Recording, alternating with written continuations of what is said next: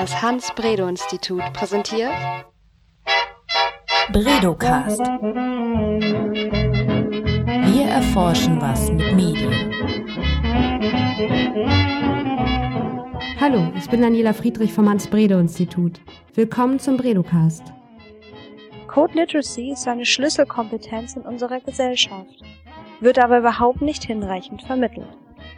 Das Verhalten von Menschen wird im digitalen Zeitalter neben Märkten, Gesetzen und sozialen Normen zunehmend auch von Softwarecode gesteuert. Wie Mauern im physischen Raum bestimmt Code im Internet, wer wozu Zugang erhält, wer wovon ausgeschlossen wird und wie wir mit Informationssystemen und Menschen interagieren. Also heute geht es in unserem Podcast um, ähm, um Code Literacy Bevor ich mich mit einer äh, Erklärung selbst versuche, frage ich lieber jemanden, der sich schon länger mit diesem Thema beschäftigt. Und das ist mein Kollege Jan Schmidt. Ähm, Jan ist bei uns am Hans-Bredow-Institut seit 2007 schon wissenschaftlicher Referent für digitale interaktive Medien und politische Kommunikation. Ja, auch wenn du nicht Digital Native bist vielleicht, dich nicht so bezeichnen würdest, kannst du uns mit Sicherheit einfach, möglichst einfach erklären, was ist Code Literacy? Hm. Ja, gute Frage. ähm, Code Literacy meint eigentlich die Fähigkeit oder Fertigkeit inklusive des Wissen, ähm, Software zu in ihren Grundzügen, in ihrem Funktionieren, in ihren Auswirkungen zu verstehen und idealerweise auch gestalten zu können. Also es ist letztlich ist Code Literacy dann doch, wenn man sich genauer anguckt, eigentlich ein Bündel von verschiedenen Kompetenzen. Das fängt beim gewissen technischen Grundverständnis äh, an, dass viele der Kommunikationsplattformen oder der überhaupt der Werkzeuge, die wir uns im Alltag bedienen, äh, inzwischen auf Software basieren. Also dass es letztlich programmierte Artefakte oder Gegenstände sind, wo also irgendjemand mal überlegt hat, wie man bestimmte Abläufe, Kommunikationsprozesse, Mechanismen, was auch immer, eben in Software gießen kann, um menschliches Handeln zu unterstützen oder zu verstärken oder zu verbessern. Also das Verständnis davon, dass vieles von dem, was wir tun, inzwischen auf Software basiert, ist eine Facette von Code Literacy. Äh, es kommen andere Dinge dazu, zum Beispiel ähm, zu wissen, zumindest grob nach welchen Kriterien zum Beispiel in bestimmten Umgebungen Informationen gefiltert oder in eine bestimmte Rangfolge gebracht werden. Zu wissen, dass in anderen Umgebungen Kommunikation möglicherweise gespeichert wird, dauerhaft gespeichert ist, für andere einsehbar ist. Ähm, das sind alles so, können so Facetten von Code Literacy sein, bis hin eben zu dem, was ich, was ich vorhin ansprach, dass man auch äh, in der Lage ist, ähm, selber ähm, auf die Gestalt von Code Einfluss zu nehmen. Also vereinfacht gesagt selber programmieren kann. Das muss nicht das professionelle Programmieren sein, was man erst nach Jahren des Informatikstudiums vielleicht gelernt hat, ähm, aber in gewissen Grundzügen zumindest ein Verständnis dafür zu haben, wie ähm, solche Programme aufgebaut sind und wie sie ablaufen. Das gehört meines Erachtens auch zu Code Literacy. Also sich eine Programmiersprache mal so ein bisschen anzugucken, die Grundzüge zu verstehen, würde schon diesem Anspruch, äh, den Code Literacy letztendlich formuliert, gerecht werden. Mhm. Weil man sich mit, mit dieser Sprache oder mit dieser, mit diesem Kommunikationsmedium beschäftigt, das, auf dem halt fast alles basiert, was, was digitale Kommunikation betrifft. Genau. Mhm. Und ähm, warum, warum ist es so wichtig? Warum ist das so relevant, dass sich das Hans-Bredow-Institut damit beschäftigt? Also es ist grundsätzlich so wichtig, weil eben ähm, im Prinzip alle äh, Facetten unseres Alltags von Software, von digitaler Technologie durchdrungen sind. Ähm, für uns am Hans-Bredow-Institut ist es besonders relevant, weil unser Forschungsbereich öffentliche Kommunikation im weitesten Sinne ähm, eben auch nicht erst seit gestern, sondern schon seit längerem ähm, eben auf digitalen Medien, auf digitalen interaktiven Medien, auf digital interaktiven vernetzten Medien beruht. Also letztlich zum Beispiel auf Online-Kommunikation oder auf ähm, Kommunikation mit Hilfe von Mobilgeräten. All das sind ja Bereiche, wo sich unser Verständnis von öffentlicher Kommunikation wandelt. Ähm, und da finde ich gehört auch zu einem sozialwissenschaftlichen oder rechtswissenschaftlichen Zugang, den wir hier haben, auch dazu, dass man eben ein, ein Gespür und ein Verständnis für die technischen Grundlagen entwickelt. Nicht um zu programmieren, aber um ähm, eben verstehen zu können, wie zum Beispiel digitale Kommunikationsräume gestaltet sind. Mhm. Aber wenn ich jetzt ähm, die, die Kompetenz, mich zu unterhalten, also mhm. zu sprechen, wie ich jetzt gerade tue, mhm. wenn ich das mal vergleiche mit der Kompetenz ähm, äh, der digitalen Kommunikation, mhm. ähm, ich, ich kann mich ja quasi verständigen Mhm. über digitale Kommunikationsmedien mit den Kompetenzen Sprache, die ich bereits besitze. Und Mhm. vielleicht noch mit so mit so ansatzweise kleinen, also wie schalte ich meinen Computer ein, wie bediene Mhm. ich den Browser, so ganz ganz oberflächliche Geschichten. Warum? Ich habe noch nicht so richtig verstanden, warum es so wichtig sein wird vielleicht auch erst oder vielleicht auch jetzt schon wichtig ist, diese tieferen Kenntnisse dieser speziellen Sprache zu erwerben. Ähm, ja, da führt vielleicht der Gedanke ähm, von dem Lernen einer Programmiersprache ein bisschen in die Irre, aber zu Code Literacy würde zum Beispiel gehören, dass man ähm, als Nutzer einer bestimmten Kommunikationsplattform, nehmen wir mal Facebook oder Twitter, ein Verständnis für die Kommunikationsarchitektur, die es auch einmal hat, ähm, dass man weiß, dass Informationen, die dort ähm, eben äh, die man dort hinterlässt, dass die dauerhaft gespeichert sind, dass die von anderen ähm, kopiert, weitergegeben, weiterverbreitet werden. Ähm, dass man also erkennt, dass die Kommunikation, die in auf der Basis von digitalen Medien, von also in online-basierten Räumen zum Beispiel stattfindet, eben eine andere ist als die Kommunikation, die wir vielleicht am Telefon haben oder die Konversation, die wir von Angesicht zu Angesicht führen. Selbst wenn wenn wir das Gefühl haben, wir sind zum Beispiel auf Facebook, äh, unterhalten wir uns ja einfach nur mit unseren Freunden oder wir chatten, ähm, ist es ja trotzdem ein, wir begeben uns in einen anderen Kommunikationsraum und dessen Grundstruktur zu verstehen, auch zu äh, wissen, wie man möglicherweise ähm, auf bestimmte ähm, Rahmenbedingungen Einfluss nehmen kann. Also Stichwort Kenntnis und äh, Wissen über Privatsphäre-Einstellungen als ein Beispiel. Das sind für mich alles Bereiche, die eben zu dieser Code Literacy gehören, also zum, zum selbstbestimmten, bewussten und reflektierten Umgang mit solchen digitalen Medien. Was können Schulen für einen Beitrag leisten? Ich könnte jetzt, äh, könnte es mir einfach machen und sagen, ja, Code Literacy im Lehrplan verankern. Ich glaube, dass, ähm, also mal abgesehen davon, dass das eine ziemlich weitreichende Forderung ist, ähm, die gar nicht so leicht zu erfüllen ist, äh, ist das vielleicht auch gar nicht, gar nicht unbedingt notwendig. Ich glaube, es ist wichtig, dass in Schulen äh, die Schülerinnen und Schüler in der jeweiligen, sozusagen ihrem jeweiligen Alter angemessen, ähm, diese Reflexionsfähigkeit vermittelt bekommen, zu, also zu erkennen, ähm, dass sie sich hier in im weitesten Sinne programmierten Umgebungen bewegen, die jemand anderes mit bestimmten Absichten gestaltet hat. Ähm, das ist übrigens ganz ähnlich wie, äh, ich kenne es aus meiner eigenen Schulzeit, ähm, wo uns beigebracht wurde, dass in Zeitungen auch nicht alles Wahrheit ist, sondern dass es da eben äh, Bereiche geben kann, wo objektive Meldungen, objektive Nachrichten stehen, dass es Bereiche gibt, wo Kommentare von Journalistinnen oder Journalisten kommen und dass es Bereiche gibt, wo Anzeigen äh, stehen. Die sind besonders gekennzeichnet, äh, aber allein das zu wissen und ähm, also diesen, diesen Unterschied machen zu können, ähm, ist ja ein wichtiger Teil. Wir bewegen uns hier im Bereich der allgemeinen Medienkompetenz, der ja auch vermittelt werden muss. So und so ähnlich, ähm, also im Prinzip auf einer ähnlichen Ebene ähm, kann ich mir auch Code Literacy Vermittlung vorstellen, dass man mit den Schülerinnen und Schülern darüber spricht, ähm, wie denn diese Umgebungen gestaltet sind, wo sie ihren Alltag verbringen. Also die Facebooks oder die äh, WhatsApp oder Snapchat oder wie auch immer diese Dienste heißen.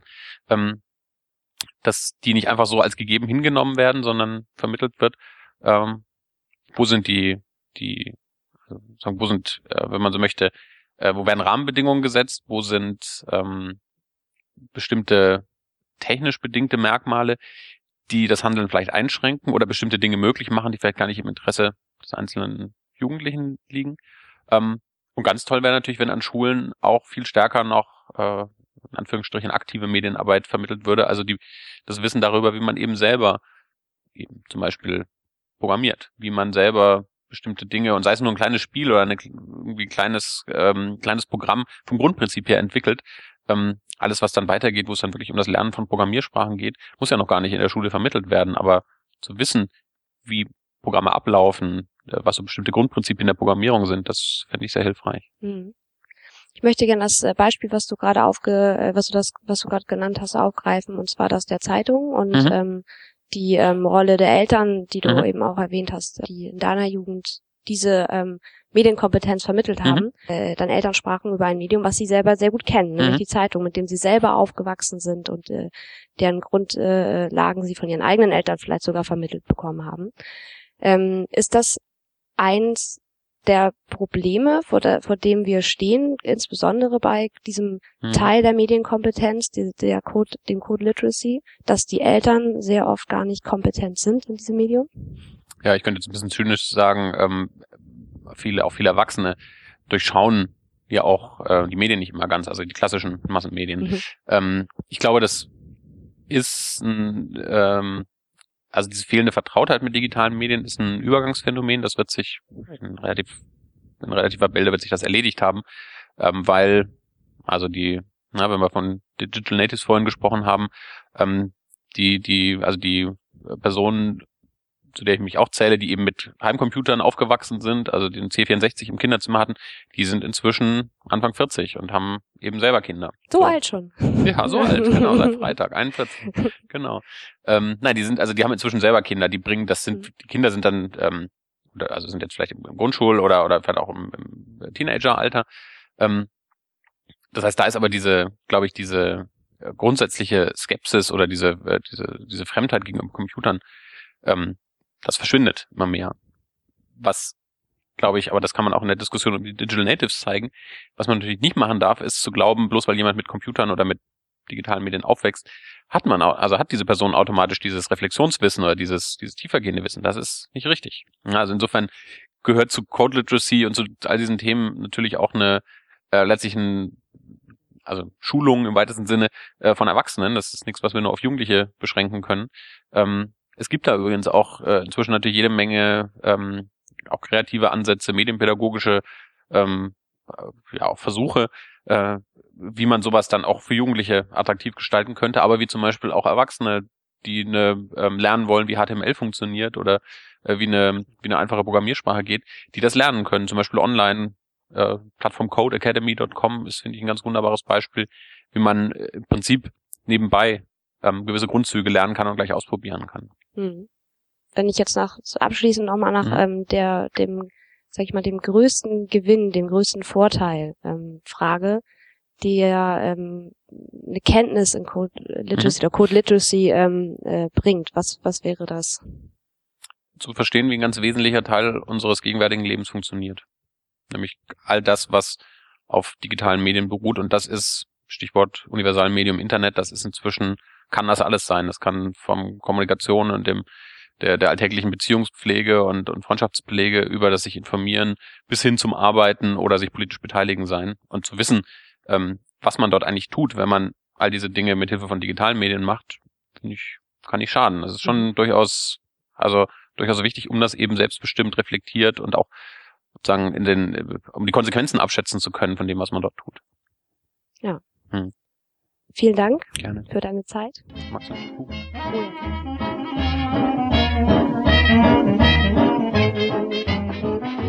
Du bist meine Kollegin Katharina Jonsen und arbeitest als studentische Hilfskraft hier, ne? Oder? Genau. Ja. Und zwar für Jan Schmidt, richtig? Genau. Und in welchem Projekt arbeitest du da gerade mit? Ähm, ich arbeite unter anderem in einem Projekt mit, in dem wir ähm, Online-Petitionen untersuchen und das Verhalten von Nutzern mit Online-Petitionen und auf der anderen Seite in einem Projekt, in dem es um Social Media Governance geht, das heißt um regulierende Faktoren, die in ähm, Social Media Software auftreten und ähm, wie man die halt untersuchen kann. Ja, das, äh, das klingt äh, total interessant und hat ja auch indirekt oder vielleicht sogar direkt mit Code Literacy zu tun oder? Genau, also es geht ja in beiden Fällen um, um neue Medien oder um die Art und Weise, ähm, wie Nutzer mit dem Internet umgehen. Und ähm, da setzt man ja im Prinzip voraus, dass dem, der Nutzer eine bestimmte Code Literacy, über eine bestimmte Code Literacy verfügt, also eine bestimmte Kompetenz mit ähm, digitaler Software umzugehen. Ähm, und das Thema Code Literacy beschäftigt sich ja gerade damit, ähm, wie viel weiß man, wie viel weiß man über regulierende Faktoren, die ähm, über Software ähm, ja, gesteuert werden oder an den Nutzer herangetragen werden. Also wie funktionieren Algorithmen, ähm, was passiert eigentlich sozusagen auf der Backend-Seite von Software und das spielt natürlich oder geht Hand in Hand miteinander. Mhm. Warum ist das so wichtig, sich damit so gut auszukennen als Nutzer? Ähm, einfach aufgrund der Verbreitung der digitalen Medien. Mhm. Also dass es ähm, nicht mehr umhin kommt, irgendwie sich mit dem Internet auseinanderzusetzen, einfach weil dann das tagtäglich ähm, begegnet, ähm, mit der Verbreitung von Smartphones auch immer noch mehr in den, wirklich in den Alltag integriert wird Und ich der Meinung bin, dass wenn man sich nicht damit beschäftigt als Nutzer, was da überhaupt mit einem passiert oder überhaupt bestimmte Kompetenzen zu erlangen, mit den neuen, mit der neuen Art von Medium umzugehen, ähm, dann hat man auch keine wirkliche Kompetenz oder keine, auch keine wirkliche Möglichkeit, über sich selbst zu entscheiden, was man machen möchte oder was man nicht machen möchte oder welche Daten man preisgeben möchte mhm. oder welche Daten man nicht preisgeben möchte. Und man sich deswegen auf jeden Fall als Nutzer mit dem Thema auseinandersetzen sollte. Mhm. Ich kenne das aus meinem privaten Umfeld, da haben ähm, viele Leute, die sich also wirklich ganz wenig mit, äh, so, vor allem mit Social Media Portalen beschäftigen oder auch vielleicht selber mhm. nicht zum Beispiel auf Facebook sind, die haben vor allem Angst. Genau. Und ähm, da ähm, war mein Gedanke damals auch schon immer, naja, man kann auch irgendwie äh, ähm, vor, vor anderen Medien Angst haben, wenn man einfach nicht weiß, was die können und was die machen und ähm, welche ähm, welche Medienkompetenz im Bereich Fernsehen ist denn vielleicht vergleichbar mit der, die eigentlich nötig ist für für digital oder für Online-Medien? Also man man man mhm. kennt vielleicht im Fernsehen weiß man vielleicht okay, was in der Werbung gesagt wird, ist nicht unbedingt wahr. Mhm also das reichte vielleicht, so jetzt mal so ganz, mhm. ganz vereinfacht, irgendwie ja. äh, an, an, an Kompetenz, an Medienkompetenz aus, um das Fernsehen irgendwie äh, gesund konsumieren zu können. Vielleicht noch so als Info für die Kinder, nicht alles, was im Fernsehen passiert, ist echt. genau. ähm, und äh, ja, wie stelle ich denn jetzt meine Frage? Was will ich denn eigentlich wissen?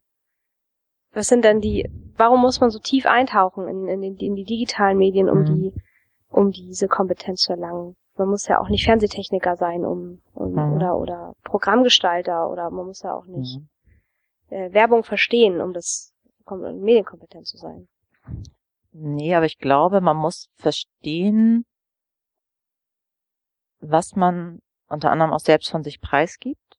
Also was das bedeutet, wenn ich meine Daten zum Beispiel auf Amazon lasse, wenn mhm. ich Suchbegriffe in Google eingebe, was es bedeutet, wenn ich ähm, auf Facebook ähm, meine letzten Partyergebnisse poste, was das für Auswirkungen haben kann. Und ich glaube, deswegen ist es wichtig, sich damit auseinanderzusetzen. Ich bin auch der Meinung, dass es nicht wichtig ist, dass jeder weiß, wie man programmiert.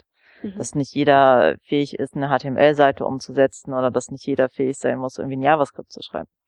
Aber ich glaube, es ist für den Nutzer enorm wichtig zu wissen, dass Daten gespeichert werden, dass zum Beispiel auch Google-Anzeigen auf den Nutzer entsprechend zugearbeitet angezeigt werden und dass man dann ein bisschen wachsam ist, dass man sich dessen bewusst ist, dass ähm, das, was man angezeigt bekommt, ähm, auch immer so ein bisschen durch Algorithmen, die hinter dem Softwarecode stecken, auf den Nutzer zugeschnitten sind und dass es nicht die ganze allgemeine Wahrheit ist, vielleicht auch so, wie man das, vielleicht ist da die Verbindung zum Fernsehen, so wie es auch im Fernsehen ist, es ist nicht wird einem auch nicht die Wahrheit dargestellt, sondern halt auch irgendwie nur ein Teilausschnitt und irgendwie auch Nutzer zugeschnitten. Und ähm, ich der Meinung bin, dass sich nicht jeder dessen so sehr bewusst ist. Ja, zum Schluss habe ich äh, noch eine Frage, auch wieder eine, eine persönliche. Und zwar, ähm, wozu brauchst du ganz persönlich Code-Kompetenz, Code-Literacy? wo spürst du diesen, oder ich könnte die Frage auch anders stellen, wo spürst du äh, ihr Nutzen am meisten? Mhm. SPSS zählt hier nicht, ne?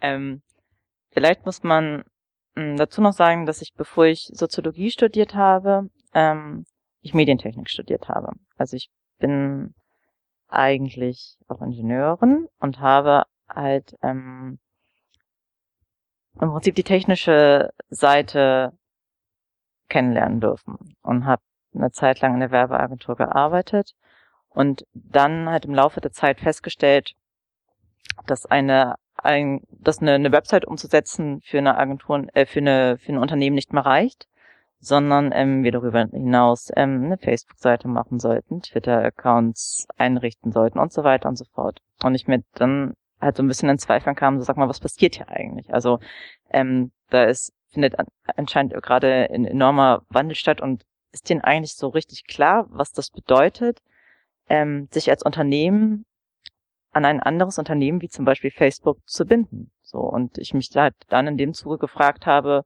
ja, was bedeutet das eigentlich? Also welche Daten gebe ich eigentlich in dem Fall einem anderen Unternehmen und was kann das Unternehmen mit den Daten machen? Und mich ähm, aus diesem Grund halt schon mit den mich für die Auswirkungen interessiere, die mit einem digitalen Medienwandel einhergehen. Das ist man auf der einen Seite natürlich sagen kann, ja klar, cool, wir können viel mehr umsetzen und viel mehr machen. Auf der anderen Seite, was bedeutet das? Und einfach nur aus dem Druck heraus sozusagen sich anzuschließen und auch eine eigene Facebook-Fanpage zu machen. Ähm, auf der anderen Seite sich halt aber auch zu überlegen, ähm, machen wir das nur, um, ähm, um konkurrenzfähig zu sein? Und auf der anderen Seite, was bedeutet das eigentlich, dass wir, dass wir Facebook nutzen, um uns selbst zu präsentieren? Mhm bin halt der Meinung, Internet findet sich halt nicht nur im privaten Bereich, sondern halt irgendwie in vielen Bereichen mhm. und überall, in dem man mit dem Medium konfrontiert ist, ähm, stellt sich halt auch die Frage danach, wie funktioniert es eigentlich und was steckt mhm. dahinter. Ja. ja. Ich danke dir für deine Zeit. Das war's an meinen Fragen. Hast du noch Gerne. irgendwas zu ergänzen oder möchtest du was wissen? Nein. Stefan.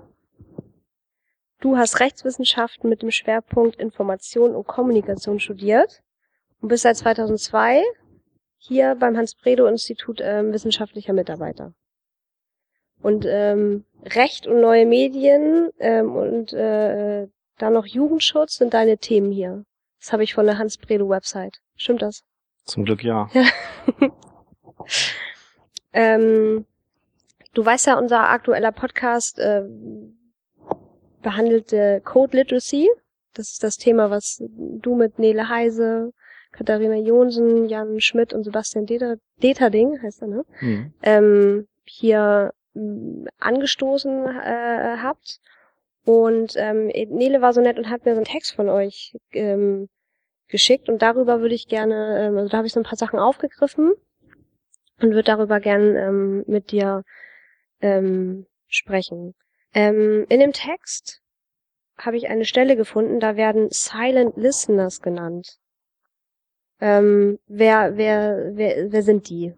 Silent Listener mhm. sind, wenn ich, wenn, wenn ich kommuniziere, sei es öffentlich, sei es privat, ähm, zwischen meinen Freunden oder äh, mit meinem Blog oder wie auch immer, dann benutze ich im Internet eben Plattformen üblicherweise. Und dabei stelle ich mir ziemlich genau aktiv vor, wem gegenüber ich kommuniziere. Also meinen Freunden gegenüber oder eben meiner äh, Audience, Audience oder wie auch immer.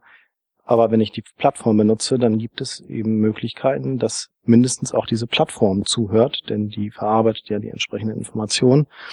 Und dabei kann es dazu kommen, dass die Plattform diese Informationen auch an Dritte weitergibt. Zum Beispiel für Marktforschungszwecke, für ähm, Nutzerprofilerstellung, wenn es um Werbewirtschaft oder so geht. Und diese ganzen kleinen ähm, Zuhörer, die nennen sich dann Silent Listener. Und die sind deswegen so silent, weil sie sich eben nicht aktiv bei mir anmelden und sagen, hallo, ich bin auch interessiert daran, was du tust, sondern die machen es einfach nebenbei, ohne dass ich es mir jedes Mal sehr bewusst mache. Mhm. Und ähm, um den Bogen zu Code Literacy zu bekommen, was ähm, haben denn diese Silent Listeners mit Code Literacy zu tun? Ähm, da muss man weiter ausholen. Das ist jetzt schön mit Motorsäge im Hintergrund. Ja. Da muss man ein bisschen weiter ausholen, weil ähm, Code erstmal ein Begriff ist, der super modisch gerade ist. Alle reden über Code und wie er uns alle regelt und steuert. Ähm, dabei habe ich das Gefühl, dass viele Leute unterschiedliche Begriffsverständnisse haben davon, wenn sie über Code sprechen. Und dann müsste ich erstmal erklären, was wir uns hier darunter vorstellen. Wir haben also ein relativ breites Verständnis und sagen, es geht nicht um Software, Code, also irgendwie Quellcode, sondern es geht um digitale Artefakte, digitale Objekte, in denen äh, etwas eingebettet ist, was sich als Code beschreiben lässt, ähm, wo es eben nicht nur um Quellcode geht, sondern zum Beispiel auch darum, was Hardware kann und was es nicht kann. Und wenn man Code so weit versteht, dann muss man mit anderen Wissenschaftlern sagen, dass wir in einer Welt leben, in dem wir umgeben sind von äh, normativer Technologie, also Technologie, die uns Sachen ermöglicht, uns dabei aber gleichzeitig auch auch steuert, wie wir diese Technik ermöglichen sollen. Ähm, und dann ist Code eben etwas, was sehr normativ ist, wo jemand anderes uns sagt, wie wir Technik benutzen sollen oder können oder dürfen. Und dann kommt relativ schnell eben die Frage auf, dürfen die das oder wollen wir das? Und wenn wir das wollen, dürfen wir auch mal was dagegen haben. Und aus dem Gedanken ist nicht nur bei uns, sondern an vielen Stellen der Wissenschaft derzeit eben dieser äh, weitere Gedanke entstanden, wenn Code etwas ist, was Einfluss darauf hat, wie wir unser Leben gestalten, wie wir uns verhalten und wie wir kommunizieren, dann stellt sich relativ schnell die Frage nach der Legitimität von Code. Mhm. Und Silent Listener, um den Kreis zu schließen, das ist etwas, wo Code, in diesem Fall tatsächlich Software-Quellcode auf diesen Plattformen, steuert, wer meine Kommunikation mitliest und wie auswerten kann und darf. Und an der Stelle, wenn ich mir das nicht bewusst mache, entsteht eben so eine Dissonanz zwischen dem, was ich glaube, an wen ich kommuniziere und zwischen der Realität, wer noch alles mitliest sozusagen oder die Sachen, die ich kommuniziere, dann auswertet, personenbezogen oder, oder anonymisiert. Ähm, und diese Dissonanz ist etwas, was wir glauben, was nicht gut ist ähm, und wofür man Code Literacy braucht. Dass man sich also in jedem Moment seiner digitalen Interaktion bewusst ist, was der Code im Hintergrund ähm, ermöglicht und wem gegenüber er was ermöglicht. Das, äh, ähm, das war gerade total interessant. Ich habe das, glaube ich, das erste Mal richtig, äh, richtig gut verstanden. Das äh, super. Ähm, ich habe mir beim beim Lesen ähm, von eurem Text auch die Frage gestellt, ähm, mh, äh, da ist nämlich die ähm, Sprache von ähm, algorithmenbasierten Personalisierungsdiensten und dass die, ähm, dass die nicht wertneutral sind. Und ähm, ich habe dann gedacht, dann, dann diskriminieren die ja automatisch auf irgendeine Art und Weise. Und ähm, also sie, sie, sie begrenzen und ermöglichen. Und ähm, mhm. man kann das irgendwie auf als wenn man, wenn man möchte, als Diskriminierung auslegen. Man muss, muss jetzt auch nicht das Wort Diskriminierung benutzen.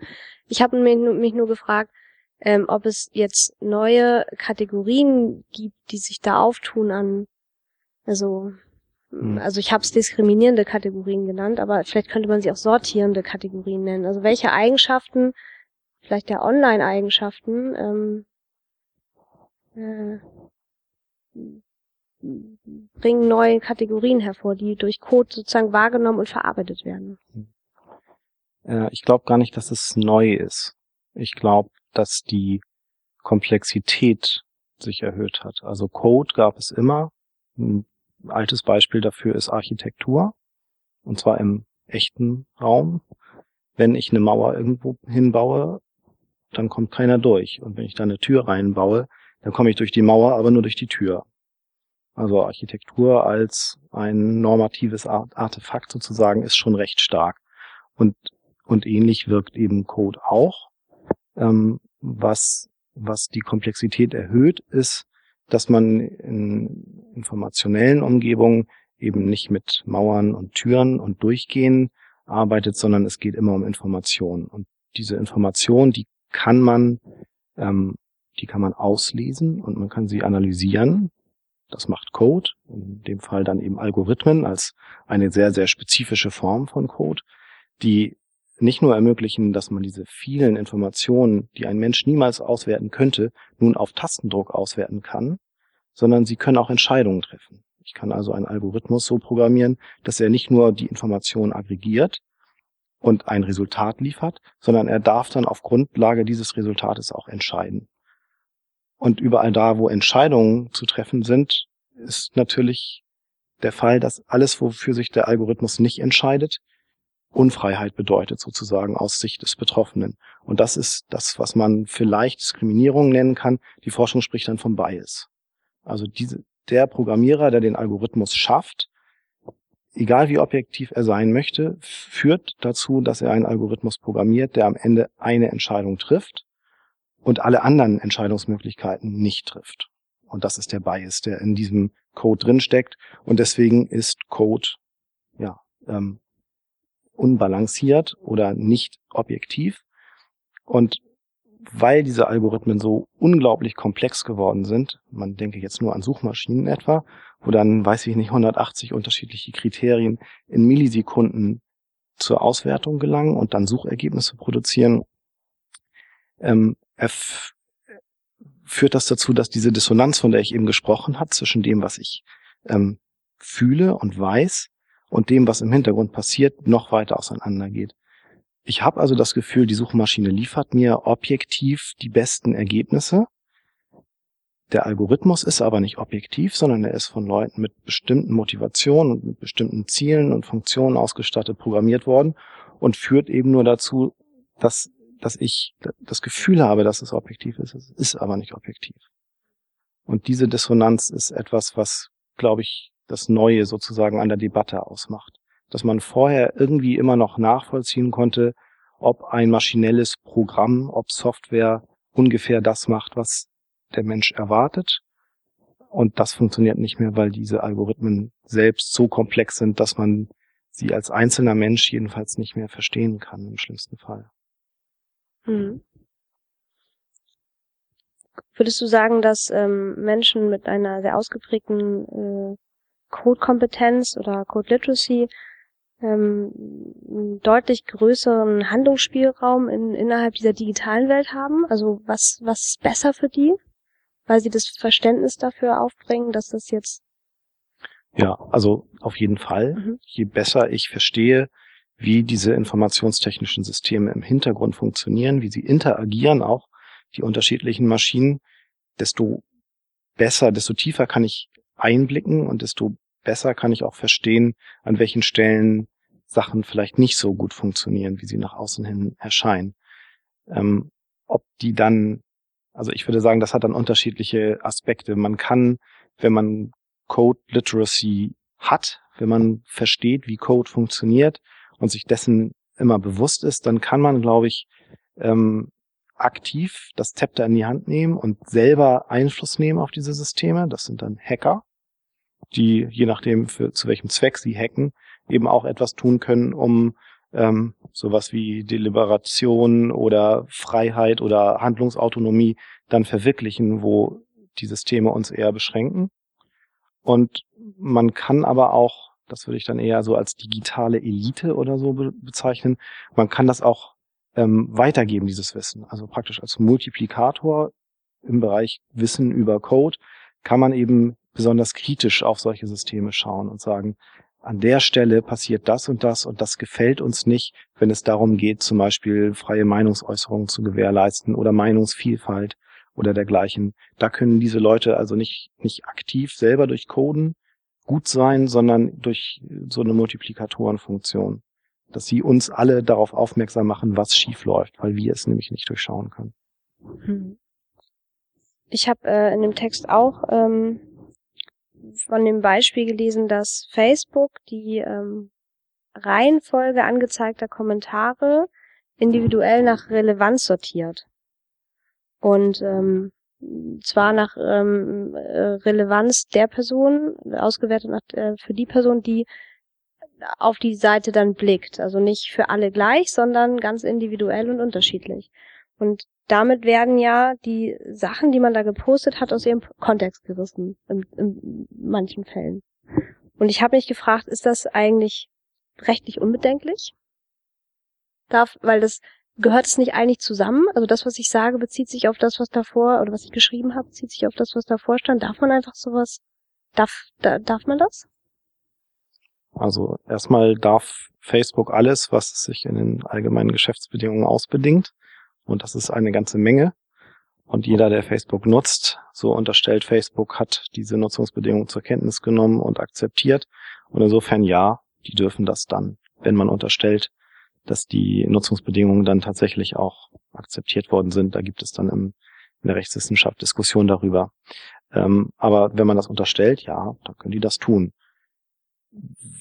Ein anderer Aspekt dabei ist aber, dass mh, auch dort wieder, ich benutze den Begriff heute gerne, Dissonanz dort hingehend besteht, dass wenn man sich das anschaut und diese Kommentare, also den, das Post oder das Foto, wie auch immer, wenn man sich das anschaut und die Kommentare darunter liest, dass man dann das Gefühl hat, dass es sich um öffentliche Kommunikation handelt.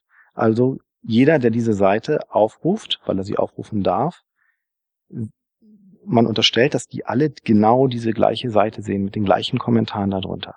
Und das ist eben nicht mehr so. Also ich erwarte, dass es sich dabei um öffentliche Kommunikation handelt. In Wirklichkeit hat im Hintergrund ein Algorithmus entschieden, welche Kommentare für mich am relevantesten sind, weil sie vielleicht von Freunden kommen oder weil ich ähm, das gleiche Produkt wie jemand, der dort kommentiert, gerne mag oder man ähnliche Interessen hat. Das heißt also, man bekommt gar keine öffentliche Seite, sondern man bekommt eine sehr, sehr personalisierte Seite. Und dann entsteht etwas, was mit Dissonanz ganz gut zu, zu beschreiben ist, nämlich ich messe dieser, diesen Kommentaren Relevanz zu für meine persönliche Meinungsbildung ähm, und bewerte dadurch diese Kommentare möglicherweise über, weil ich das Gefühl habe, dieser Kommentar ist Teil von öffentlicher Kommunikation geworden, er ist aber nur Teil meiner individuellen Kommunikation geworden, sodass also eine Auseinandersetzung im öffentlichen, äh, in öffentlichen Foren über solche Kommentare gar nicht mehr so möglich sind, als wenn diese Seite für alle gleich aussehen würde. Also was da passiert ist, dass öffentliche Kommunikation zunehmend äh, individualisiert erscheint. Was würdest du von einer ähm, Art staatlichen Regulierung von Code halten? Welche welche Züge könnte das in deiner Fantasie annehmen und ähm, was was würde das würdest du das gut finden? Hm. Oder nicht? Das ist schwierig. also, ich halte nicht viel davon, Code zu regulieren. Ähm, aber dort, wo jemand, der Macht über Code hat, damit auch Macht über Freiheiten hat, da muss man darüber diskutieren, äh, inwiefern aus grundrechtlichen Prinzipien wie Meinungsfreiheit, Kommunikationsfreiheit, Informationsfreiheit, ähm, solche objektivrechtlichen Komponenten ähm, entstehen oder zu lesen sind, wo man zweimal darüber nachdenken muss, ob diese Akteure nicht jedenfalls eine Zielvorgabe bekommen oder Prinzipien an die Hand bekommen, wenn es darum geht, Code zu erstellen. Das klingt jetzt ein bisschen kompliziert, aber worum geht es?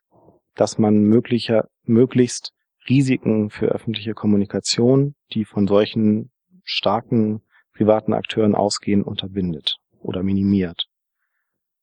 Und da ist die rechtswissenschaftliche Diskussion in Deutschland ein, ganzen, ganzes Stück weiter als ähm, ansonsten in der restlichen Welt, weil es dabei um objektiv rechtliche Grundrechtsgehalte geht. Und das ist ein Konstrukt, was hier in Deutschland äh, ja, populär würde ich nicht sagen ist, aber jedenfalls nicht unpopulär.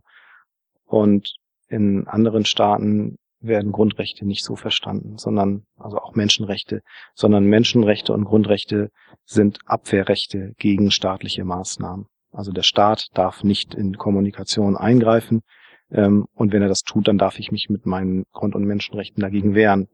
Während dieses hier eben vollkommen anderen ähm, Twist bekommt, wenn man sagt, wenn da steht Meinungsfreiheit, dann heißt das auch, dass man Meinungsfreiheit auf Facebook hat. Und da bricht sich natürlich dann so etwas wie wirtschaftliche Autonomie, Vertragsfreiheit ähm, mit dem, was dann aus diesen Grundrechten an Prinzipien fließt. Deswegen wird das, also das kann man nicht einfach fordern, sondern man, was man fordern kann, ist eine Debatte darüber, dass man sagt, können wir so etwas wie Code-Prinzipien aufstellen?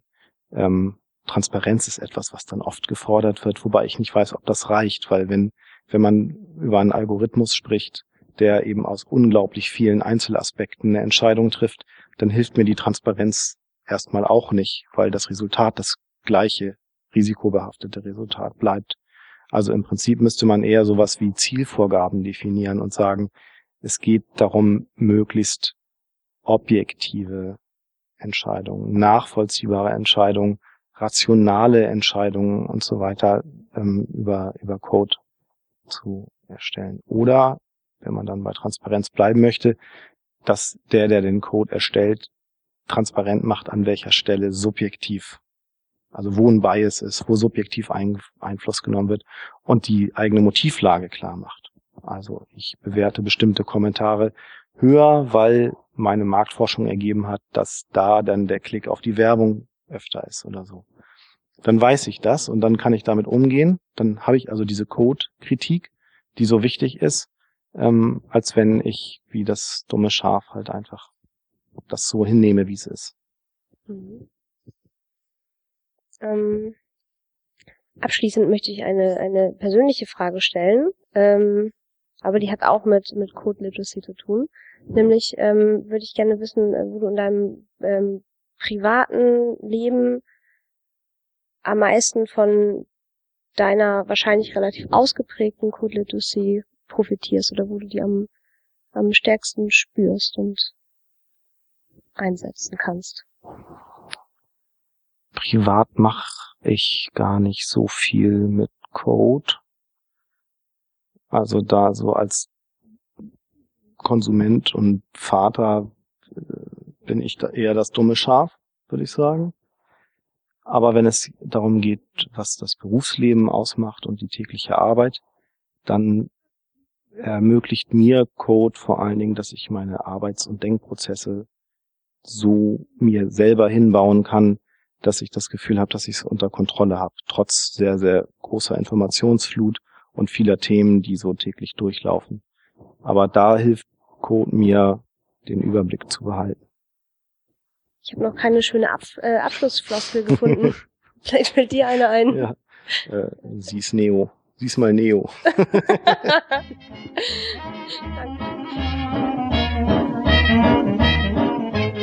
Nele, du bist jetzt dran, ähm, zu Code Literacy zu sprechen. Ähm, ich weiß über dich, dass du Kommunikation und Geschichtswissenschaften in Erfurt studiert hast und ähm, seit Oktober 2011 am Hans-Bredow-Institut angestellt bist und du promovierst gerade.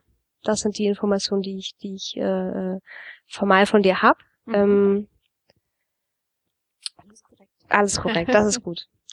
Ähm, in unserem Podcast geht es ja um Code Literacy und ähm, da habe ich natürlich ein paar Fragen an dich. Ähm, aber zuallererst würde ich gerne wissen, wie das hier am Institut entstanden ist, dieses Thema. Wie ist das hier auf die Agenda gekommen? Ähm, ja, das ist eigentlich ganz interessant, weil ich äh, selbst lange gar nicht äh, damit zu tun hatte, ähm, möchte man sagen. Äh, und selbst äh, durch die Kollegen darauf gestoßen wurde. Also Anfang des Jahres gab es hier in Hamburg an der Good School einen internationalen Workshop mit Experten und äh, frag mich nicht, wie ich da reingerutscht bin. Aber äh, ich bin auf jeden Fall auch Teil dieses Workshops gewesen. Äh, da ging es tatsächlich um die Frage, wie kontrolliert Code äh, uns oder wer kontrolliert den Code. Also die, der Claim war sozusagen Code as Control. Und äh, ein Thema, was dort aufkam, äh, ich glaube, es war so eine kleine Gruppe an Leuten, die sich dann stärker damit beschäftigt hat, unter anderem Stefan Dreier auch hier vom Institut, war das Thema Code Literacy. Mich hat das irgendwie angefixt, das Thema. Und äh, dachte, da müssen wir doch weiter dranbleiben. Und ich selbst setze mich äh, in meiner Forschung oder jetzt in der Vorbereitung für die Promotion auch so ein bisschen mit der Frage auseinander, welche Rolle haben so Intermediäre und Interfaces, Google, Facebook, Twitter, was auch immer. Welche Rolle spielen die eigentlich dafür, was wie die Beziehung zwischen Journalismus und Publikum äh, mediatisiert wird? Heutzutage. Und äh, da glaube ich zum Beispiel, dass nicht nur die Nutzer, Leser, wie auch immer, manchmal nicht so richtig die Code Literacy haben, sondern vielleicht auch äh, die Journalisten selbst. Aber du kannst es auf jeden anderen Bereich in der Gesellschaft übertragen. Ähm, auch auf uns Forscher, würde ich jetzt mal behaupten. Ähm, und daher, ähm, das war so das, das war der Ausgangspunkt im Januar 2013. Und dann ging es ja dann schon weiter mit der Republika ähm, in diesem Jahr, wo wir das, wo das doch irgendwie ganz gut eingeschlagen ist, das Thema, muss man sagen. Hm. Zur Republika habe ich mit ähm, Katharina Jonsen auch schon gesprochen, die hat so ein bisschen erzählt, wie das da gelaufen ist. Ich würde jetzt gerne ähm, ein bisschen weg von der ähm, Republika und hin zu einem aktuellen Text, der von ähm, dir, Stefan Dreier und Katharina Jonsen ist. Und in diesem Text geht es um Code Literacy. Und ähm, da fällt ähm, das Stichwort Knowledge Gap hinsichtlich ein, äh, eines Konsequenzwissens. Kannst du das, kannst du das nochmal erklären, was, was das, was das ist und was das bedeutet? Ja, was glaube ich die meisten Studien dazu äh, raussieben, ist so ein bisschen, ja, dass die Leute das tatsächlich auch vielleicht im Verlauf ganz gut lernen, damit umzugehen, mit diesen Angeboten, Privacy Settings und so weiter und so fort.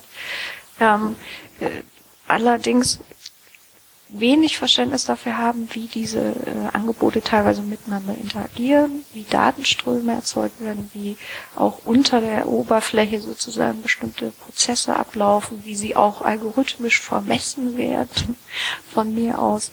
Ja, das heißt, also die Nutzung allein wird nicht als etwas, was, äh, glaube ich, dann angesehen, was äh, Daten produziert, die auch irgendwo abgespeichert und verwahrt werden.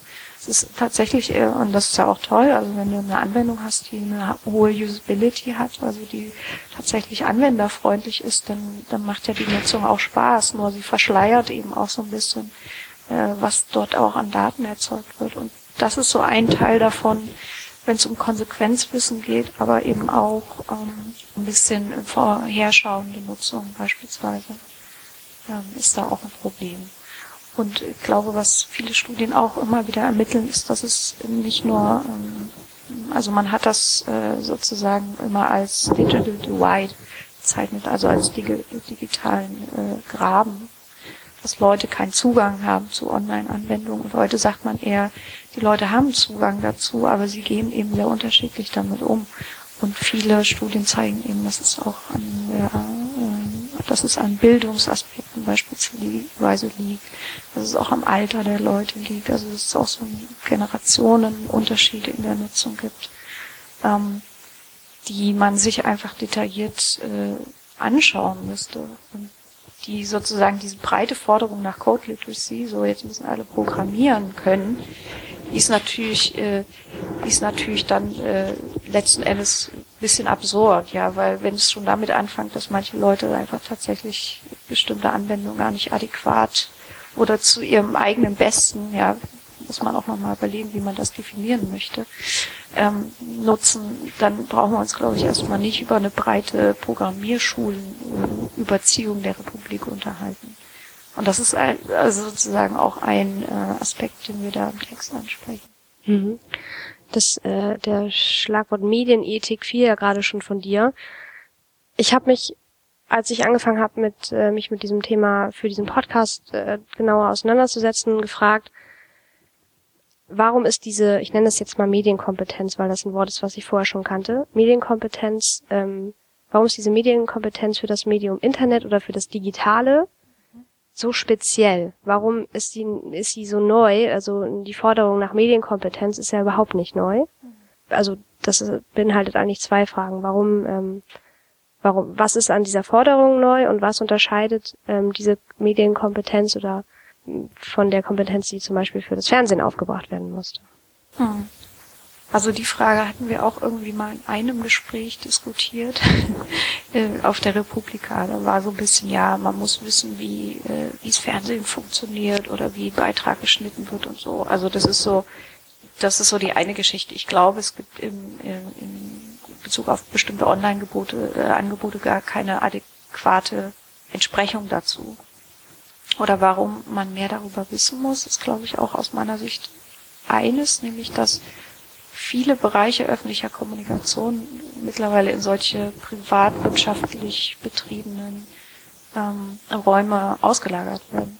Das heißt also, selbst die Tagesschau, öffentlich-rechtliche Anbieter, äh, produziert ja auch Daten für, für Facebook oder lädt die Nutzer dorthin ein. Also das ist ja auch nochmal so eine Geschichte. Ja, äh, die sagen zwar, wir machen das, weil wir mehr Zielgruppen haben wollen, wir machen Zielgruppen, aber eigentlich ist es sozusagen eine Einladung der Leute dorthin auch ähm, diese Seite zu nutzen. Problem ist einfach, dass wir keinen Einfluss darauf haben, wie diese äh, Räume in Zukunft aussehen werden oder was sie mit uns machen. Hm. Hat der Medienjournalismus da nicht eigentlich eine ganz große neue Aufgabe, darüber aufzuklären, also dass viele ja in, in in die, dieses Feld. Also darüber aufzuklären, was für Strukturen hinter solchen Plattformen wie Facebook stehen und darüber zu berichten und ähm, Medienkompetenz über diesen Weg zu schaffen. Ja, das ist natürlich, also ich hatte diese Diskussion neulich mit einem, mit einem Autor von Zeit Online. Der hat halt gesagt, ja, wir berichten doch darüber. Also nur mal so Beispiel NSA-Skandal. Das ist jetzt ein, ein, besonderer Bereich, weil da geht es auch nochmal um staatliche Überwachung. Das ist ein Mischbereich, Graubereich, würde ich so sagen. Ja, da, wir berichten doch darüber. Was sollen wir denn noch machen? So. Und dann war so die Spurensuche. Warum können wir es denn nicht entsprechend entwickeln das, äh, oder vermitteln, dass die Leute verstehen, was dort passiert? Ähm, äh, nimm einen Fall, wo ähm, ich habe es auf Wise gelesen, da hat irgendjemand über seine geplante US-Reise berichtet äh, und dass er angeblich wohl ausgespeit äh, wurde und nicht in die USA einreisen durfte, weil er, weil sein Visum nicht dem entsprach, was er vorher auf Facebook gepostet hatte, was er machen wird. Hm. Das sind dann so Beispiele, wo du mal sagen könntest, naja, also vielleicht, vielleicht hat es doch realweltliche Konsequenzen. Und ich glaube, das wäre eine Aufgabe, von Journalisten, dass äh, diese diese Fälle, wo, wo sowas passiert ist, äh, aufzugreifen und stärker einzuordnen. Und vielleicht auch sozusagen I Predict a Riot, äh, da auch ein bisschen mehr Stimmung zu machen. ich finde, wenn man über dieses Thema spricht, kommen ähm, als, als allererstes die äh, eingrenzenden Faktoren von Code zur Sprache, weil die natürlich die sind, die, die als erstes stören und die, über die sich zum Beispiel leichter berichten lässt. Und das ist ja ähm, skandalträchtiger, wenn jemand äh, aufgrund eines Facebook-Postings ein Einreiseverbot bekommt. Das ist ja. Es gibt aber auch, also Code ermöglicht ja auch total viel.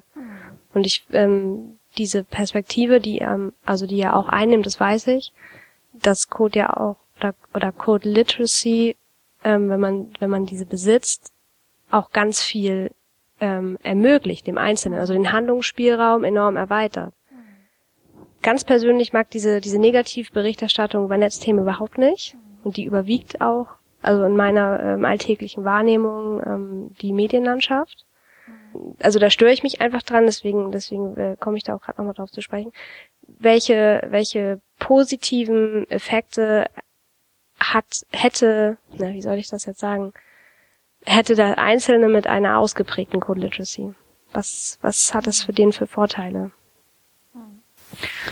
Also da kommt es wieder in den Bereich, wo man dann irgendwie über Web oder Digital Literacy, es ist ja so schwer abzugrenzen, mhm, reden würde.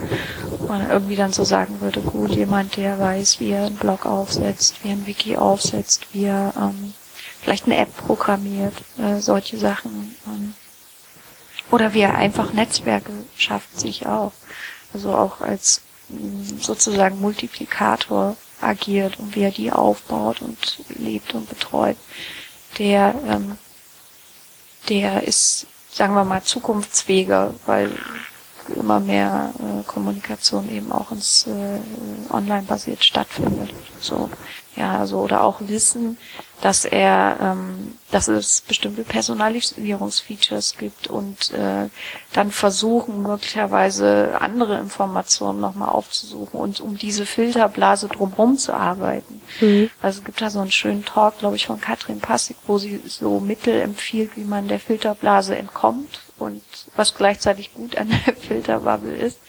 Äh, sozusagen jemand, der weiß, dass er in so einer Filterblase sich möglicherweise bewegt, auch vielleicht wenn er nicht viel online macht, ähm, dass der da eben äh, anders äh, und bewusstere Entscheidungen trifft, äh, wo suche ich Informationen auf beispielsweise. Es geht ja auch darum, Informationen bewerten zu können. Mhm. Also es ist eine ganze Vielzahl von Dingen, die, ähm, die man, glaube ich, mit einem anderen Bewusstsein um so steuernde böse Faktoren. Muss ja nicht nur böse sein, kann mhm. ja auch sehr gut sein. Also jeder sucht nach Orientierung und jeder sucht danach, wie er Informationen kanalisieren kann. Also es hat ja auch äh, viele Vorteile, sag ich mal.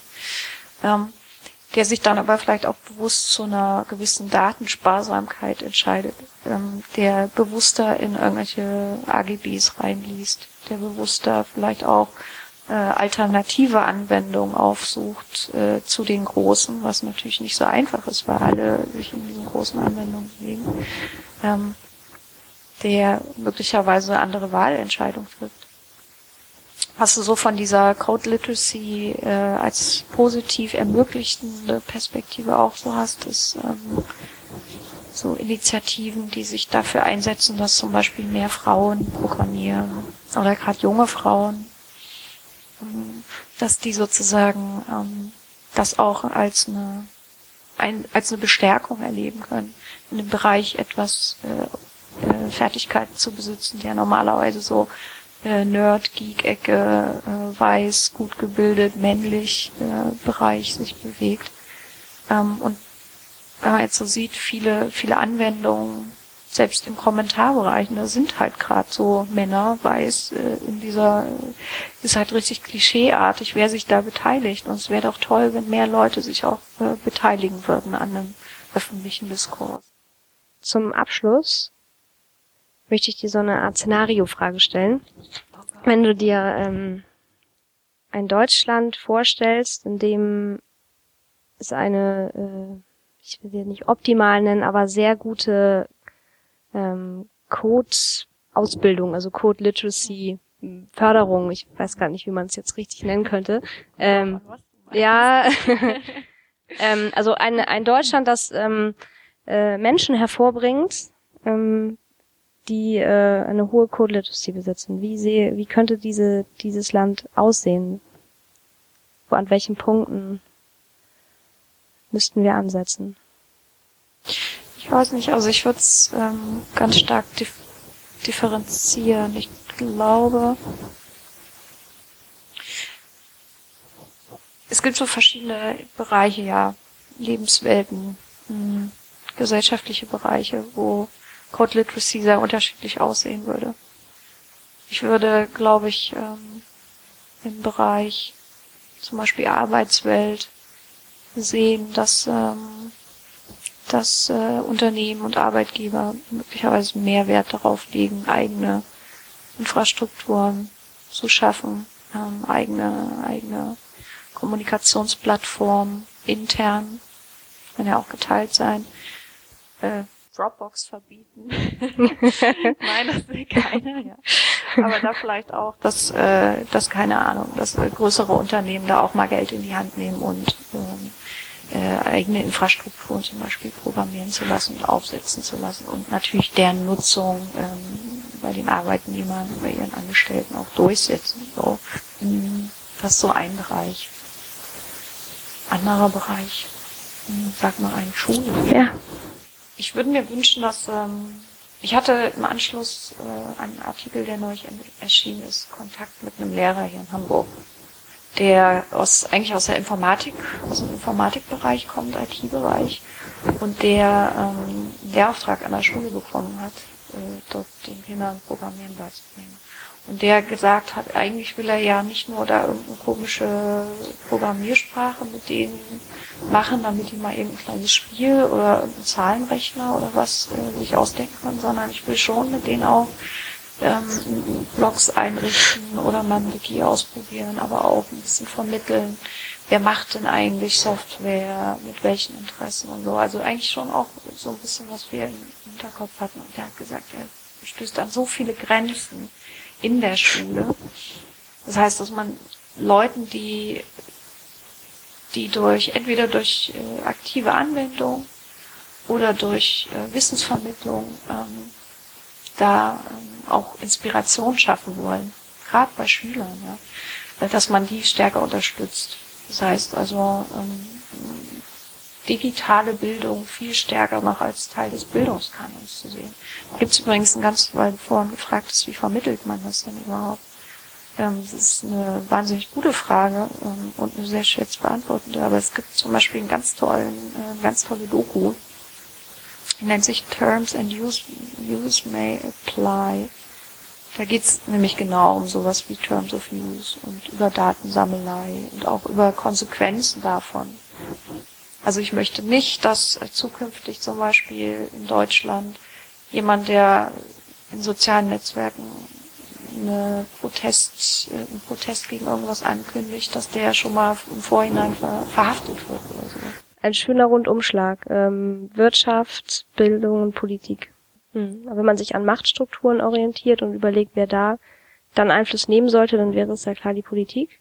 Also wenn man gucken müsste, okay, wir brauchen dieses Thema irgendwie äh, auf irgendeine Art und Weise reguliert, dann müsste es ja die Politik auf eine gewisse Art und Weise durchsetzen und da fand ich echt, also fand ich gerade treffend, was du gesagt hast, dafür müssten die Politiker Code Literate sein, so. Und das, also, auch dann, also da beißt sich die Katze wieder selbst in den Schwanz. Was, was ist denn Code Literacy? Welche, welche Kompetenzen gehören dazu? Welchen, welchen Einblick muss man wie wo haben? Und, ähm, ja, das, das wird, äh, offensichtlich ein spannendes Thema bleiben. Ja, 45 Minuten ist der Rekord.